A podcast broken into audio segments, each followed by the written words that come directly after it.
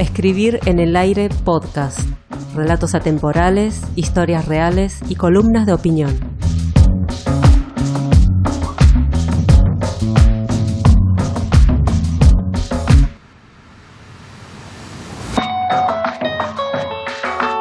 Cuarta temporada.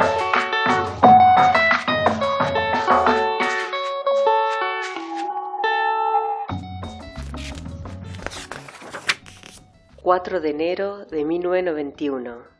Hoy me he levantado temprano porque vamos a ir a sacarme sangre. Esta línea que acabo de leer la encontré en un cuaderno tirado por ahí. Bueno, tampoco ahí es cualquier lugar. La saqué del interior de una valija, que a su vez estaba dentro de un guardamuebles, y que éste estaba abierto de par en par por la empresa que lo alquila para rematar su contenido. Se ve que el dueño o dueña dejó de pagar y llegó la hora de subastar sus pertenencias, que ya no le pertenecen. No soy una ferviente asidua a las subastas y remates. La puerta estaba abierta y entré por curiosidad. En el saqueo ilícito se llevaron vajilla antigua, muebles y un juego de golf. Del interior de la maleta, el mejor postor eligió alhajas, un reloj de bolsillo y una cámara analógica. El resto fue a parar a la basura, salvo unos cuadernos que nadie quería y que seguramente no tienen valor alguno. Me acerqué de forma tímida y pregunté por ellos. Me los dieron sin reparo. El primero que empecé a hojear tiene tapas duras, hojas rosadas, y estaba asegurado con un candado, al que rompí sin piedad con una pinza dejando todos sus secretos a merced mía.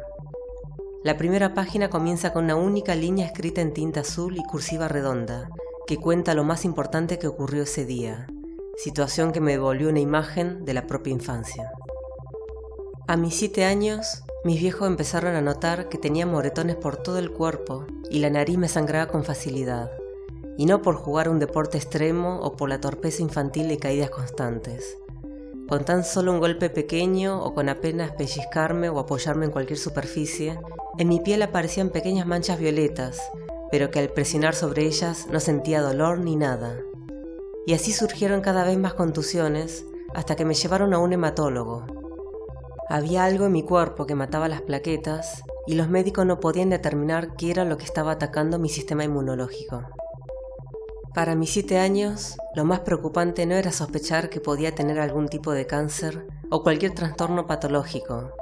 Para mí lo peor de todo el asunto era ir cada semana a las 8 de la mañana en ayuno al hospital italiano a sacarme sangre. Eso durante casi cuatro años. Tenía tantos agujeros en mi brazo izquierdo que me empezaron a pinchar el derecho. La enfermera, para distraerme, Recalcaba mi valentía y madurez comparándome con niños mayores que lloraban cuando veían la jeringa. En vez de desviar la vista, recuerdo que miraba atentamente el proceso de cómo entraba la aguja en mi piel y el tubo de plástico se iba llenando de líquido borrabino. Luego me ponían un algodón y cinta tan adherente que me costaba horrores sacar y me tiraba los pelitos del brazo. A veces incluso prefería dejarla ahí hasta que se le fuera el pegamento.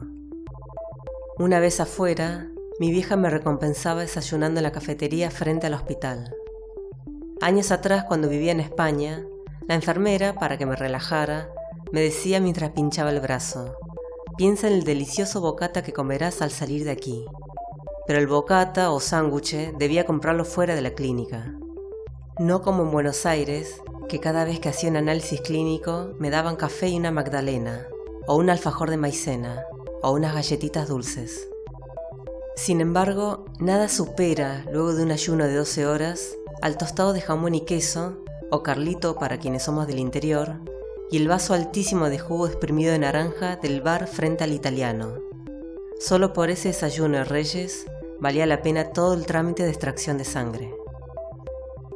Al cabo de tres años y diez meses, y después de un tratamiento a base de corticoides, mi recuento de plaquetas se normalizó y mi peso en cambio subió debido al aumento de apetito, la retención de líquidos y la falta de actividad física. En la escuela, durante los primeros grados, tenía prohibido unirme a los entrenamientos por el riesgo de sufrir alguna hemorragia. Tampoco podía jugar en el patio durante los recreos. Cuando todo volvió a la normalidad y retorné al horario escolar, parecía que el resto de mis compañeras había alcanzado aptitudes físicas que yo no tenía Era la última en ser elegida, por descarte por supuesto, en el equipo de handball. No sabía agarrar la pelota, no coordinaba ninguno de mis miembros, hasta hice un gol en contra una vez. Básicamente era la peor jugadora. Eso bastó para que más adelante me dedicara a deportes individuales, como tenis, natación o taekwondo. Pero cada vez que quería justificar lo inepta que eran deportes, metía la excusa de mi problema de coagulación o déficit plaquetario, porque lo mío no tenía nombre oficial.